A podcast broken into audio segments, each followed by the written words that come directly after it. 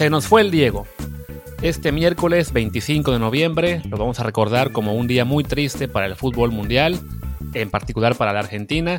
El fallecimiento de Diego Armando Maradona pues ha tomado por, bueno, no por sorpresa supongo, pero sí ese tipo de noticias que sabiendo uno que, que puede ocurrir, uno siempre espera el milagro, siempre cree que este tipo de personajes son eternos y que van a sobreponerse a toda adversidad, pero desafortunadamente en este caso el Diego ya sabíamos que estaba muy mal de salud, había tenido complicaciones recientemente y en esta ocasión eh, lamentablemente no los pudo superar y así pues el día de ayer esa fue la noticia que recorrió todo el mundo y evidentemente no podía ser menos que hablemos hoy de eso en Desde el Bar.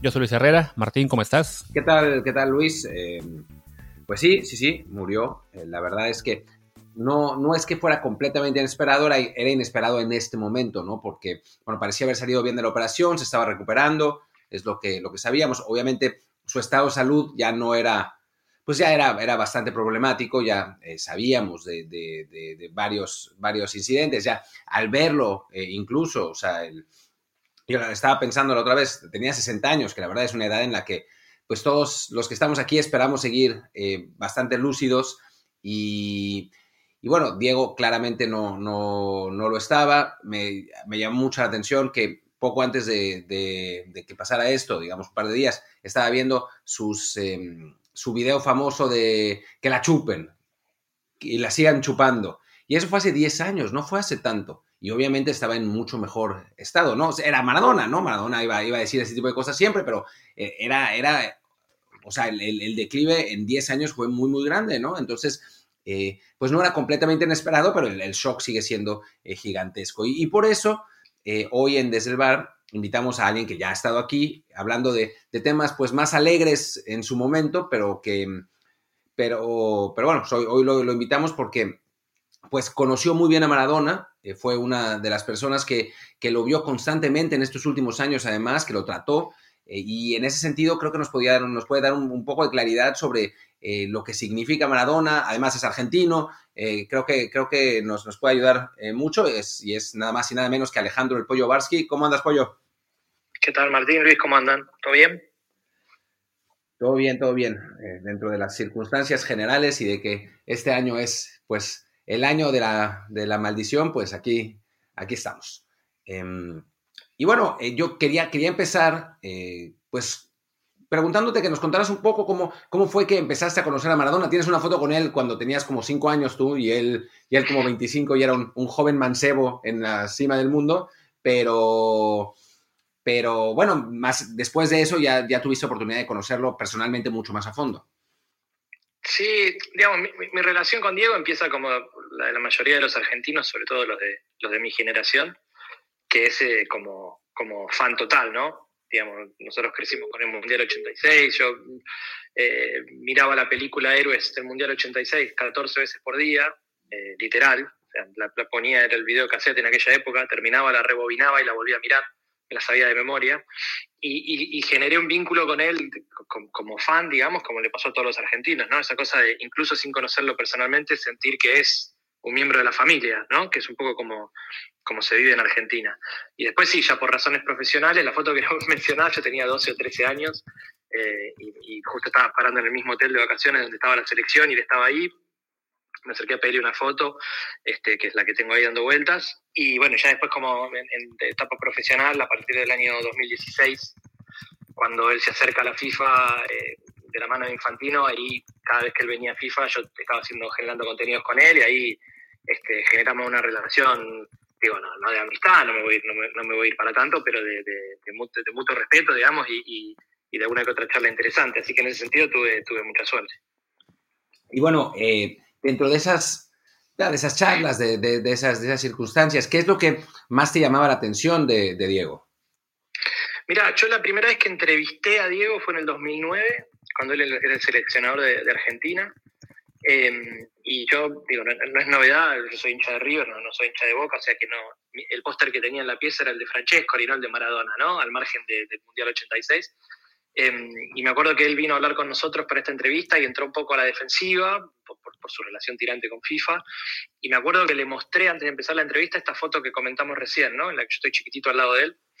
Eh, y el tipo eh, como que switchó para un lado, salió de ese lado de la defensiva y empezó a hablar de cómo fue que sacamos esa foto y, me mostró un lado como mucho más cercano, ¿no? Como mucho más, más humano.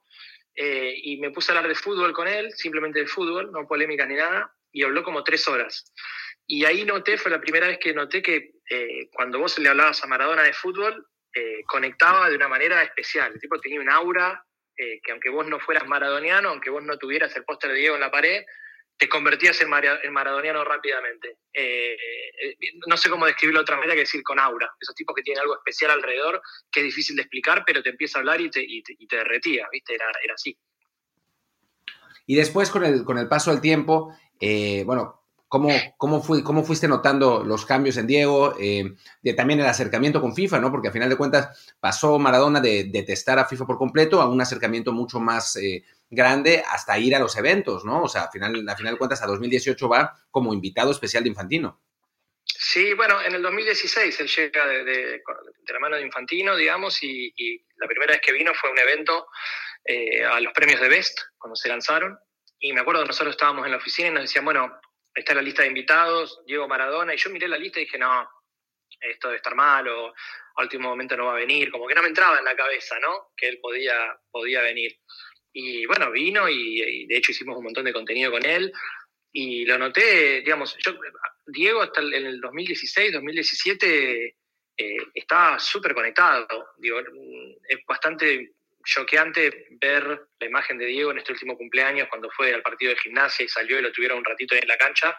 Nada que ver con el Diego con el que yo estuve haciendo cuestión, generando contenido, haciendo cosas entre el 2016 y el 2018. Eh, estaba todavía conectado, estaba bien y como te digo, cuando hablabas de fútbol se le prendía la lámpara y no paraba. Eh, por lo que verlo como, como lo vi el último tiempo me choqueó como, como a todo el mundo. Pero creo que yo tuve mucha suerte de, lidiar sobre todo con él la última etapa en la que estaba totalmente conectado. ¿Y qué crees que pasó?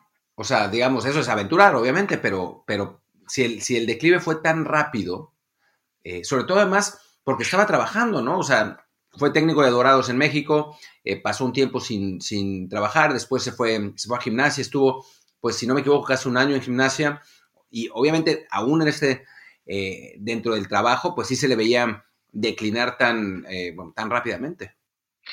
Y es difícil saber, ¿no? Digamos, vos recién hablabas, ustedes chicos hablaban de, bueno, a los 60 años uno espera todavía eh, tener cuerda para rato, pero la verdad es que, digamos, los 60 de Diego son 140 de cualquier persona normal, ¿no? Como, como los vivió.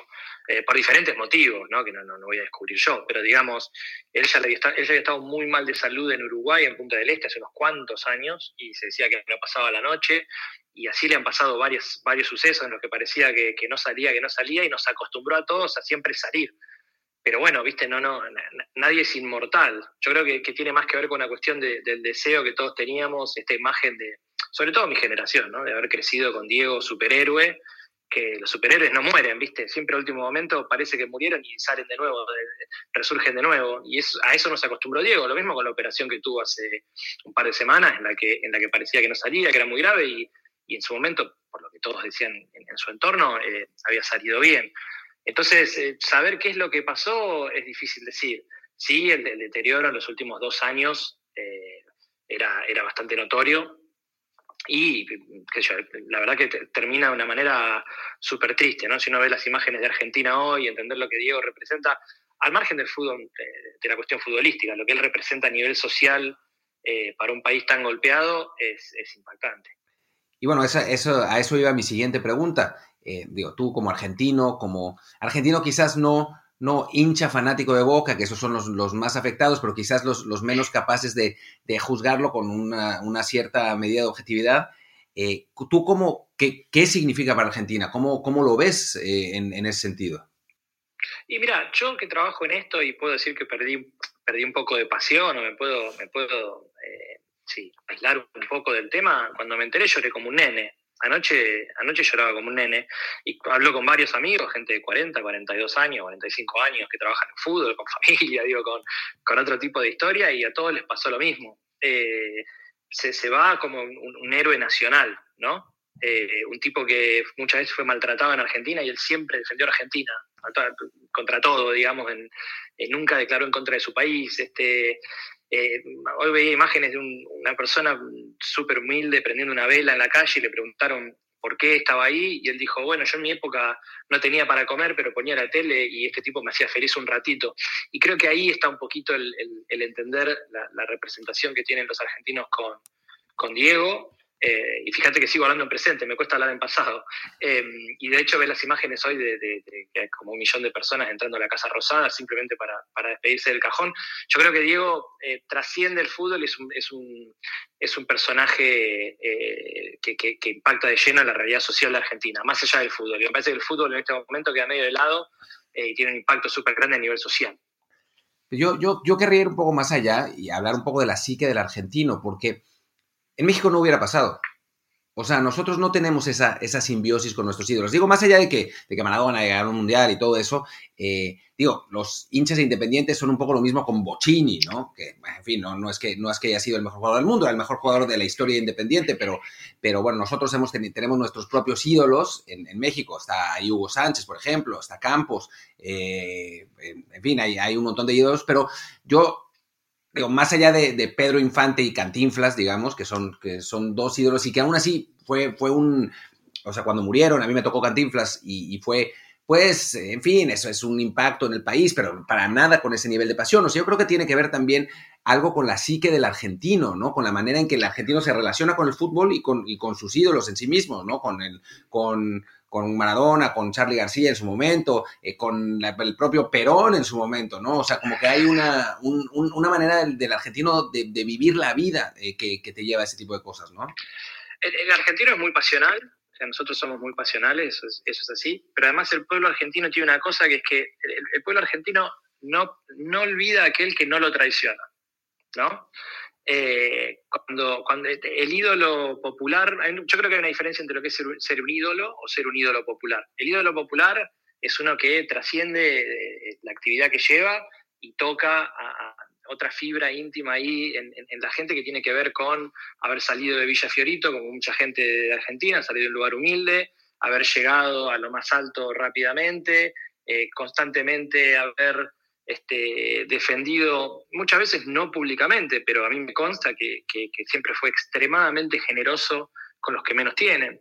Entonces, eh, en ese sentido, el, pueblo argentino siempre se sintió como defendido ¿no? por él. Y, bueno, por si nombraba San Perón, podemos hablar de Gatica, podemos hablar de un montón de ídolos populares este, ahí habrá, habrá algún antiperonista que estará pegándole a la mesa que dije nombre Perón, pero este, hay, hay, hay personalidades eh, populares que, no, que son difíciles de explicar, ¿viste? Simplemente pasa, funciona, eh, se conecta. Y, bueno, Maradona era, era uno de esos, es uno de esos.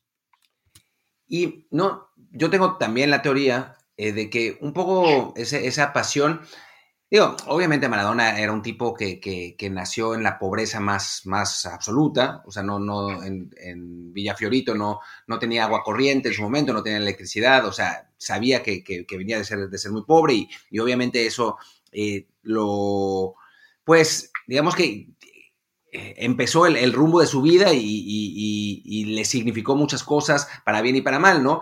Eh, pero yo también tengo una impresión a veces de que esa pasión de los argentinos, esa, esa idolatría tan impresionante Argentina, eh, lo terminaron, o sea, hacerlo sentir como un dios, porque lo llamaban dios, ¿no? O sea, para, para, Argentina Dios estaba en, en, Dios y en Maradona, ¿no? Eh, también tengo la impresión de que, de que muchas veces hacía sentir al propio Diego que podía, no sé si hacer lo que quiera, pero como salirse con la suya cada vez. Bueno, yo no sé si vos viste el documental, el último que, salió en HBO, que se llama eh, de eh, Capadia. Creo que es el mismo director que hizo el de, el de Cena y el de Amy Winehouse. Que si alguien no lo vio y está escuchando esto, lo recomiendo. Es mayormente la historia de Diego en Nápoles, ¿no? Con mucho material eh, inédito. digo, no sé a vos, Martín, si te gustó, a mí me, a mí me, voló la cabeza el, documental. Y me, y me, parece que marca muy claro, hay una frase de Signorini, que era el preparador físico de él en el Mundial 86, donde él dice algo así como, había dos Maradonas, ¿no? Eh, uno es Diego, con el que yo me voy hasta el fin del mundo, me peleo por el que sea, que es el Diego, el que salió de Fiorito, el que puertas adentro, y el otro es Maradona, que es el personaje que él se crea en parte para poder convivir con la locura que se generó alrededor de él. más altanero, más peleador, más confrontador. Em, y él dice, yo con Diego voy al fin del mundo, con Maradona no me tomo ni un café.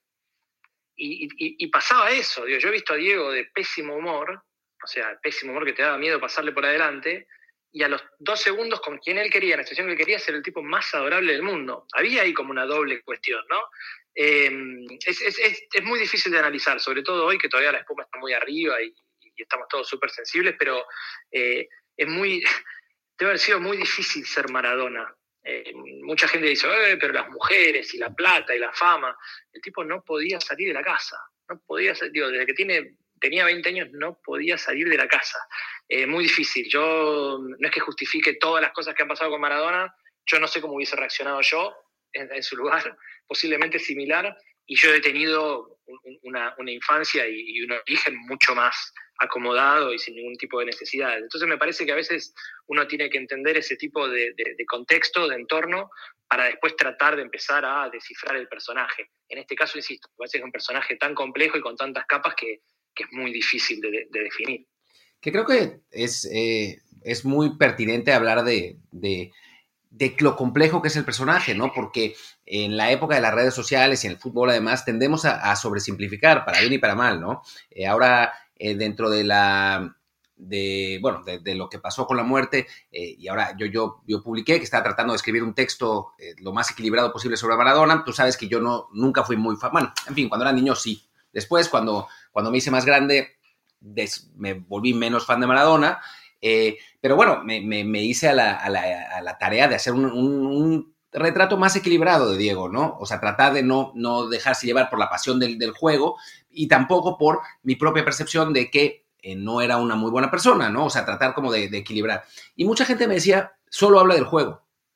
Y me parece que en el caso de Maradona, más que en otros casos, tanto el hombre como el futbolista, o sea, como que el hombre y el futbolista se retroalimentaban, por eso del Diego y de, lo que decías de Diego y Maradona, ¿no? O sea, creo que el origen de, Maradona, eh, lo que vivió Maradona, la manera que, que le pasaron cosas también eh, creó al futbolista, ¿no? Esa, esa bronca constante, ¿no? Que, lo alimentaba eh, para, para, para, ganar los partidos más, más complicados, ¿no? O sea, nunca mejor caracterizado que el triunfo contra, contra Inglaterra, ¿no? O sea, para Maradona ese partido significaba la revancha de lo que había pasado en las Malvinas, más allá del, del, ámbito futbolístico. Pero mira que si vos mirás The Last Dance con Jordan, tenía una actitud similar.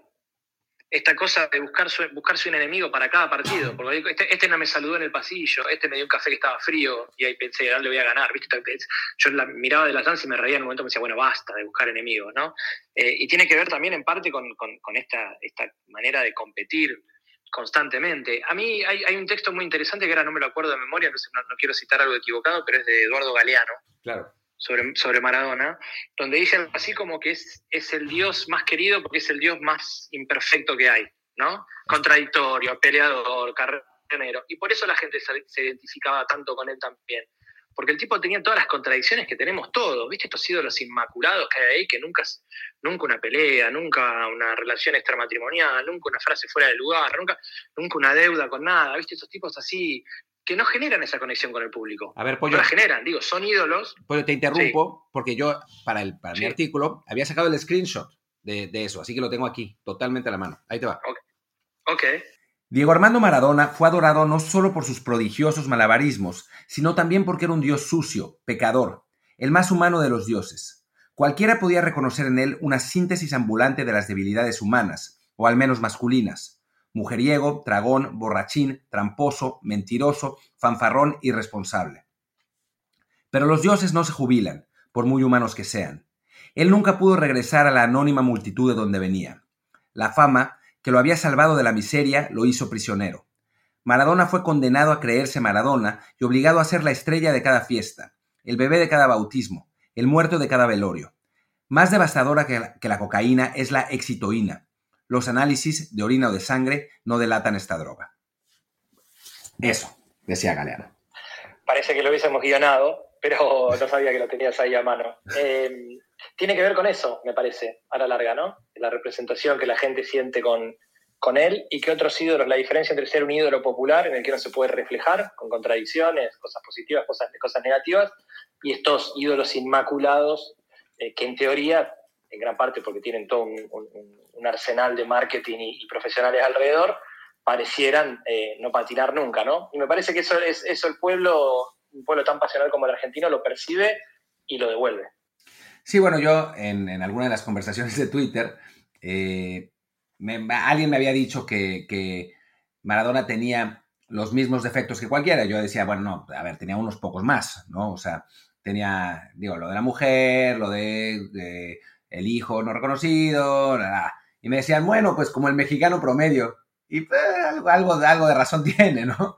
Eh, a final de cuentas, sí, o sea, la gente, la gente se, se identifica con Diego y yo eh, se lo había leído, creo que a, a, un cuate que se llama Miguel Delaney, a un periodista inglés, eh, que decía, ya no me acuerdo si fue a él o a Marcote, alguien, que decía que Maradona también era como el sueño al que el argentino humilde o la persona humilde podía aspirar. Digo, más allá del talento que tenía, es un tipo que salió de la nada para conseguirlo todo y que a partir de ese todo, ese, ese éxito rotundo que, tuvo, también terminó siendo un poco su, su destrucción, ¿no? Y pasa que llegó demasiado lejos, también demasiado rápido. Yo una vez hablando con él le pregunté qué es lo más loco que le había pasado por ser Diego Maradona, ¿no? yo lo que le planteé fue, bueno, muchísima gente, miles de personas, el momento más destacado de su vida, que uy, qué loco lo que me pasó, fue compartir con vos un ascensor, que se haya firmado una camiseta en un restaurante, no sé, ¿no? Digo, desde ese lado. ¿Qué es lo más loco que te pasó a vos del otro lado? Digamos, que vos un momento paraste y dijiste, uy, pará, ¿qué me está pasando acá? No puedo creer que estoy acá por ser Maradona. Y me contó que lo invitó Fidel Castro a la casa y fue ahí y le preguntó cómo es que, cómo es que cuando pateaba los penales los arqueros siempre se iban al otro palo. Entonces él le explicó lo que hacía y Fidel mandó a pedir una pelota y movió los sillones en el living de la casa y le dijo patearme un penal. Entonces Diego me decía, ¿vos entendés, flaco, lo que yo estoy diciendo? Le pateé un penal a Fidel Castro en el living de la casa. Y esas son cosas, esas son cosas que no se puede, no cualquier cabeza está preparada para eso. a no sé, que te llame el Papa para ir a verlo y quedarte dormido, no ir, entonces que digo, cualquier otro, el Papa le dice, bueno, ¿fuiste? No, el Papa mandando un emisario a rogarle que por favor venga a verlo al día siguiente. Hay que tener la cabeza muy bien plantada para llevar todo ese tipo de situaciones, de tener un entorno muy establecido eh, para llevar ese tipo de situaciones con naturalidad. Si a mí me pusieran una lupa y me siguieran 24 horas por día, todos los días del año, eh, tendrían para escribir unas cuantas crónicas no muy positivas, ¿viste? Me parece que todos tenemos cosas, la diferencia es que no tenemos, nadie nos conoce. Creo que la diferencia es esa.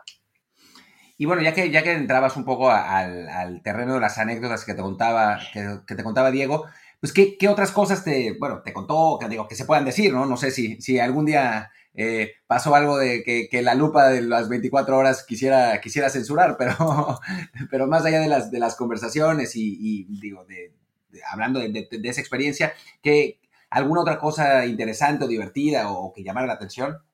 Sí, varias, varias. Eh, a mí, ya te digo, cuando hice esa primera entrevista en 2009, que, nos pusimos a hablar de fútbol, en el momento hablamos del partido de Argentina-Brasil en Italia 90 y del gol de Canigia y la jugada que no sé si ustedes se acuerdan, que le hace como una pilada y se lleva a varios jugadores a la, rastra y lo deja a Canigia solo y me empieza a describir el gol y él quería defender a Alemão, porque aparentemente en Brasil criticaron mucho a Alemão, su amigo del Napoli, en ese gol, y él quería culpar a Dunga y mostrar que, que no había sido el, que había cometido el error. Entonces me dijo, bueno, vos sos Dunga. Me dice, párate acá. Y se paró y me empezó a zamarrear, a agarrarme del brazo y a mostrarme cómo se había sacado el brazo a Dunga, cómo lo había gambeteado. Después hablamos de otros goles me hice lo mismo. Me usaba como de muñeco para mostrar las cosas que él había hecho en la cancha, digamos, ¿no? Ese tipo de cuestiones que te dejan la piel de, la, piel de gallina, si, si, lo pensás eh, retrospectivo. Eh, y después también ha habido otra, no sé, cuando le dimos el trofeo, que él no lo veía hacía 30 años y se lo dimos en la mano también es así un momento como muy, muy espectacular. Y lo otro que pasó que también fue divertido fue que cuando vino a los premios de Best, el día que hicimos la entrega del trofeo, de ahí lo íbamos a llevar a una sesión de fotos. Y en la sesión de fotos había una cámara 360 transmitiendo en vivo para Facebook. Y yo le hablé a todo el equipo y, les dije que no se olviden que lo estaba saliendo en vivo, que no quería comentarios fuera de lugar, que no que, que tengan cuidado, que cualquier cosa nos podía escrachar. Y después de haberles dicho todo eso, eh, le empecé a hablar de política en el medio de la cámara de Facebook. Me pusimos a hablar de política como cinco minutos. Este, cuando me di cuenta me quería morir, me quería morir, eh, porque aparte hablamos de la política actual de Argentina, los dos como muy, muy determinantes de nuestras ideas. Eh, de, esas han, pasado varias, pero no sé, me tendría que sentar y, ponerme a pensar con una cerveza seguramente saldrán más, saldrán más fácil. Oye, ¿cómo era la, la... O sea, cuando, cuando Maradona llegaba a, esas, a esos eventos, a mí me tocó una vez, pero mejor, mejor que lo comentes tú, eh, cuando Maradona llegaba a esos eventos, ¿cuál era la reacción de todos? Porque, a ver, para, poner un poco en contexto, en estos The Best eh, normalmente están los mejores jugadores del mundo y, están en un, lobby del hotel, no en un lobby, pero como una eh, zona de oficinas del hotel, y van llegando y se van yendo y van llegando. Y hay, además de los mejores en ese momento, están los que se llaman los Legends, que son jugadores grandísimos del pasado, ¿no? Que a veces aparece Ronaldinho, a veces aparece, no sé, Ronaldo el otro, a veces aparece, no sé, Zidane, no sé, aparecen varios, ¿no? ¿Cómo era la, sensación, o sea, cómo era la relación, cómo era la reacción de los jugadores actuales cuando de pronto, de la nada, aparecía Maradona? Ah, como chicos, como nenes, como nenes. Eh, me acuerdo, porque además muchos de ellos también, por cuestión de edad, crecieron con los mundiales del 86 y del 90. No sé, yo me acuerdo, Trezeguet, eh, una vez que lo, lo, ve llegar a Diego y David Trezeguet me agarra el brazo y me dice, loco, no lo puedo creer, está Diego acá. Trezeguet, digo, ¿no? Eh, campeón del mundo, no más.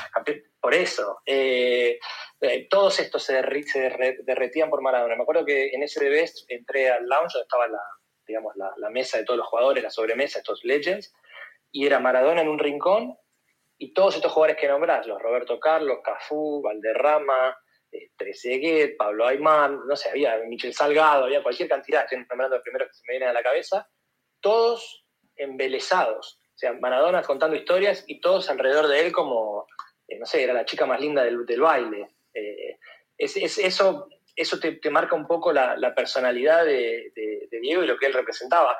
No solo en gente como uno, que es un, simple fanático del fútbol, sino en los mismos futbolistas, en la gente del hotel, en, los oficiales de FIFA, todo el mundo. El tipo entra y se genera una situación extraña, tiene un aura, tenía un aura eh, difícil de explicar con, palabras. No me quiero repetir mucho, no quiero sonar aburrido, pero es que es así. Eh, había que estar alrededor de él para, para, notarlo. Yo no sé, vos, Martín mismo decías, vos no eras el, fan total de Maradona y, no sé qué es lo que te pasó a vos cuando, cuando lo viste. Pues a mí me, pasaba, eh, no sé, era, era extraño. Yo como que, precisamente porque no era el fan total, me sentía como un impostor de, llegar a, decirle, hola Diego, soy Martín o lo que sea, ¿no? Entonces, eh, pero tampoco, o sea, como que no, no sé, sentía que, como que de algún modo podía percibir que yo no era su fan y se iba a enojar conmigo, era muy raro. Eh, entonces, pues a mí me más bien me, tocó estar a la distancia. Ahora quizás me arrepiento un poco, ¿no? Hubiera estado, hubiera sido mejor, eh, pues nada, ir a, por lo menos a darle la mano, ¿no? Pero, pero en fin. Eh, pero sí, sí, sí, obviamente es un tipo con un, con un carisma fuera de lo común y eso es, y esa era mi, mi, siguiente pregunta que, que pues ahora justo se relacionó con esto. Y eso es un poco quizás lo que lo, que lo, diferencia con Messi, ¿no? Que para mí Messi en la cancha es un jugador mejor, más constante por lo menos, o sea que capaz de ser genial, como en algún momento dijo el propio Valdano, ¿no? Messi es Maradona todos los días, pero a nivel carisma me parece que hay una, una diferencia muy importante y lo que, lo que yo te quería preguntar es cómo ven los argentinos, cómo ha cambiado la percepción tanto de Maradona como de Messi a partir del otro? Es, no sé, es un debate que, existió en su momento, ahora creo que, un poco menos, se podría decir. Y, tiene que ver con el hecho de que, de que es difícil comparar a los dos, ¿no? Se los compara mucho más por resultados, te diría por resultados en la cancha, porque Messi perdió la final con Alemania y Maradona la ganó que por otra cosa. Eh, pero sí hay una diferencia grande a nivel personalidad. Y creo que de nuevo tiene que ver con de dónde viene cada uno y cómo reaccionar ante la adversidad cada uno, ¿no? Eh, Maradona tuvo que pelear desde muy chiquitito por muchas cosas, Messi también, pero Messi con otro entorno. Eh, no sé si es un debate que, aplique mucho al día de hoy, pero esa, es mi sensación, no sé vos cómo lo sentís. Sí, eh, yo creo que en la medida en que Messi no gana el Mundial, la figura de Maradona adquiere, yo siento que en algún momento la figura de Maradona, sobre todo después de 2010 y de todo el pues lo, que pasó en ese mundial, de, cómo perdieron con Alemania, eh, mi, sensación, y lo, escribí además en, mi libro en su momento, ¿no? O sea, yo me acuerdo cuando iba a Argentina en 2006, 2008, digo, como disclaimer, mi familia es argentina, si voy a Argentina muy seguido, digo, ahora últimamente no tanto, pero, pero normalmente suelo ir cada dos o tres años. Eh, cada, vez que iba a Argentina y hablaban de Maradona era como una fascinación increíble, ¿no? Y a partir de 2010, eh, con lo de la selección, me parece que los siguientes 4 o 5 años bajó. Eh, Maradona ya no, no lo veían así, era como, sí, Maradona, el dios, pero como técnico, no sé, o sea, ya, ya venía un pero. Pero a medida de que Messi no, eh, no podía ganar ese mundial o no puede ganar ese mundial, creo que de nuevo hay una, una reevaluación de la figura de Maradona como el, Maradona capaz de llevar a Argentina al, título del mundo. Tengo esa percepción. Ahora, después de su muerte, pues quizás eh, incluso sea más. Pero no sé, yo estoy lejos. Tú también estás lejos, pero estás mucho más cerca eh, anímicamente y en, y en cuanto a amigos y en cuanto a gente conocida. Sí, creo que también hay una cuestión que tiene que ver con, que esto por ahí nos duele desde otro lado, que tiene más que ver con la edad, una cuestión generacional, ¿no? Eh, para muchos chicos más jóvenes, Maradona es la foto en blanco y negro y la, relación que tienen con el personaje de Maradona hoy en día es el entrenador de 2010 y el resto se lo contaron o vieron una película, ¿no? Eh, a mí me pasa con por ahí los campeones del Mundial 78, yo no había nacido y sí, tengo cariño especial por algunos de ellos en particular, por trato personal y demás, pero después no me mueve la aguja a nivel emocional, simplemente porque no hay una conexión con mi historia, ¿se entiende? Se hicieron mucho por el fútbol argentino, pero a mí mi, historia no se toca con la de ellos en ningún momento. Y me parece que con Maradona y Messi pasa un poco eso. También cabe preguntarse lo que hubiese sido la imagen de Maradona si él hubiese nacido o hubiese jugado en la época del marketing actual, ¿no? La época de redes, de publicidad, de, de, de, de videojuegos. Bueno, y de videojuegos. O sea, también entender el mito de este tipo, lo que fue este tipo, que eh, no sé, ibas a, Oriente Medio y decías Argentina y todos te decían Maradona y se ponían a saltar. Y los partidos del Napoli, no sé, ¿qué verían? ¿Uno por mes? Con suerte. Eh, entonces me parece, me parece que hay que entender lo mismo que pasa con Jordan, ¿no? Digo, yo, yo tenía una remera, una camiseta cuando yo tenía 12, 13 años, con los Chicago Bulls y Michael Jordan. Eh, la NBA casi no se podía ver en Buenos Aires. Y yo vivía en los, suburbios de Buenos Aires y de alguna manera me cayó esa camiseta y sabía quién era Michael Jordan. Estos son tipos que trascienden un mundo que no estaba preparado para ellos, digamos, en ese sentido. Como que trascienden incluso el, marketing mismo, trascienden todo porque no existía e igual lo hacían. Eh, me parece que en, eso, eso me parece un detalle no menor a la hora de comparar cualquier jugador de aquella época con los de ahora. Maradona, Messi, los argentinos, número 10, los, etcétera, es, la, más, la más normal, la más lógica pero cualquier jugador de esa época o jugadores de hoy, ese, tipo de cuestiones hay que tenerlo en cuenta. Y sientes que, digo, es una pregunta absolutamente aventurada que quizás, que seguramente no vas a poder responder eh, con, conocimiento de causa porque nadie puede, pero eh, sientes que con Maradona pasará lo que pasó después con Di Stefano, que ahora pues algunos lo recuerdan y dicen, no, bueno, sí, Di Stefano era muy bueno, pero no lo vi, entonces no sé. No, no creo, no creo. No creo porque también, así como hablamos del, material que hay sobre Messi que no existía en la época de Maradona, lo, hay, lo, hubo en la época de Maradona que no lo había en la de época de Stefano, por ejemplo. Eh, y Maradona, insisto, tiene esta, categoría de ídolo popular y, e insisto, con esta idea de que el pueblo no olvida a aquel que no lo traiciona, me parece que en ese sentido eh, Maradona se va a convertir en una estampita como puede ser Evita hoy en Argentina, eh, más que una cuestión así medio olvidada de acá unos años. Y sientes que, digo, hablando del presente de Argentina, que es un presente complicado, sientes que el golpe de la, de, la pérdida de Maradona sea un, o sea, termine teniendo un impacto a nivel nacional, o sea, es tan grande, es tan importante Maradona. No, a nivel, a nivel el, estado de ánimo de la gente, seguro, seguro, digo, si algo le faltaba este año para ser nefasto en, en Argentina es eso, ¿no? Eh, pero no sé, parece una, parece una de ciencia ficción, es lo que todos te dicen, o sea, como que, ¿qué más este año, no? Este, hace 20 días se estaba festejando el cumpleaños 60 y, y, hoy pasa esto. Es complejo, es complejo. No, no, no, no creo que tenga un impacto a nivel nacional que defina cómo le va al país, que bastantes problemas tiene ya, pero sí en el, en el estado de ánimo de la gente seguro, seguro. hablaba con varios amigos que también confesaban haber estado llorando anoche y uno decía, bueno, ¿cuánto habremos, qué cosas habremos llorado en este con, con, Maradona, ¿no? ¿Cuántas cosas habremos filtrado en ese llanto con lo de Maradona? En mi caso, se me van los recuerdos que me quedan de los días más felices, la infancia, digo, no todos relacionados con él, pero muchos atravesados por él, ¿no? La infancia, la familia, los amigos, que yo hace ocho años me fui a Buenos Aires, bueno, este tipo de situaciones me pegan mucho por ese lado. Eh, a otro le pegará por la, la, muerte de algún familiar cercano que se le mezclará ahí. Parece que Maradona atraviesa la vida de los argentinos a tantos niveles que uno cree que está llorando por la muerte de Diego, y lo está, pero además está llorando un montón de cosas en el medio también. Y si te quedaras tú con una cosa de Maradona, digo, puede ser el gol de Inglaterra contra Inglaterra, puede ser, no sé, cuando levanta el título, puede ser algo que, te haya pasado personalmente con él. Eh, si te quedaras con una cosa de Maradona, ¿cuál sería? Y a nivel personal, creo que el hecho de, que él, las últimas veces que nos vimos, me reconociera, me saludara con un abrazo afectuoso, eh, que hace flaquito, ¿viste? Que, me, hablara de política cuando quedábamos solos en un rincón. Digo, eso es lo que me llevo yo a nivel personal. A nivel historias que conozco y demás, su, su generosidad. Eh, el otro día contó, te, lo cuento rapidito, Pedro Monzón, un defensor argentino, el primer expulsado en una final de Mundial, el de la patada a Klinsmann, en si te acordás, en el 90.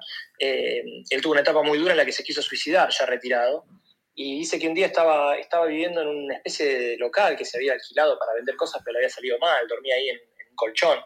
Y le mandó un mensaje a Maradona, internamente él dijo, le voy a escribir a Diego, si Diego aparece no me mato.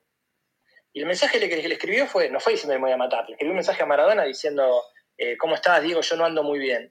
Maradona le contestó, decime dónde estás, le dio la dirección, no había GPS, no había nada. El tipo a las dos horas apareció con la camioneta, entró, se sentó con él en el piso, estuvo charlando con él, le salvó la vida sin saberlo. Y el tipo agarró el auto y se fue a ver a un ex compañero porque le dijo no estaba bien, pero nada más. Eh, me parece que esas son las historias que no se conocen tanto de él eh, y que lo definen mucho como, como lo que fue como tipo, ¿no? Digo, con contradicciones, con un montón de cosas, pero con un corazón gigante. Bueno, no sé si, si Luis eh, está, está todavía, todavía aquí eh, escuchando. Aquí sigo, claro que sí. Em, pues no sé si tengas algo que preguntar, algo que decir, eh, porque ya nos, extendimos un rato y, bueno, pues falta, falta tu participación. Creo que lo, que acaba de mencionar Pollo con la anécdota sobre Monzón define mucho lo que, lo que Maradona fue para mucha gente en su entorno cercano y que creo que es que para la gente que lo, que lo mira de lejos y, se enfoca más en las fallas de la persona, pues también les falta entender a veces, ¿no? O sea, sí, fue una persona que evidentemente tuvo que lidiar con muchos demonios en su vida y que desafortunadamente las adicciones también pues acabaron pesando mucho en este desenlace, pero atrás de esta persona eh, con defectos, con, problemas, con escándalos, pues hay un, ser humano que a su vez dejó una influencia importante para su entorno cercano, que hizo cosas buenas, más allá del fútbol, que no fue solamente un gran futbolista, sino también para, para mucha gente fue también una, buena, una buena, no sé influencia o por lo menos una buena persona con quien alrededor. Y creo que ese ejemplo que acaba de dar este pollo es, pues es, es una buena forma de recordar a Maradona más allá del fútbol sin tener que pensar únicamente en todo lo malo, ¿no? Yo creo que, eh, Maradona, digo, en algo que se equivoca, y me, parece divertido porque, eh, porque lo dice él, dice, yo soy blanco o negro, gris no lo seré jamás.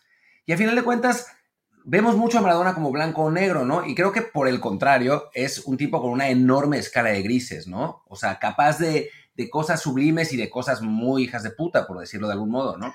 Eh, pero como todos, como todos nosotros. claro, claro. O sea, pero, pero yo creo que desde un punto de vista más extremo, ¿no? Porque su vida fue más extrema, ¿no? Su vida fue, como tú decías, los 60 años de Maradona fueron quizás 140 años de otras personas, ¿no? O sea, fue si, podemos hablar de una vida poco convencional, es la suya. Y entonces esos grises se, manifiestan de una manera muchísimo más extrema que los tuyos, los míos o los de cualquier persona, para mí.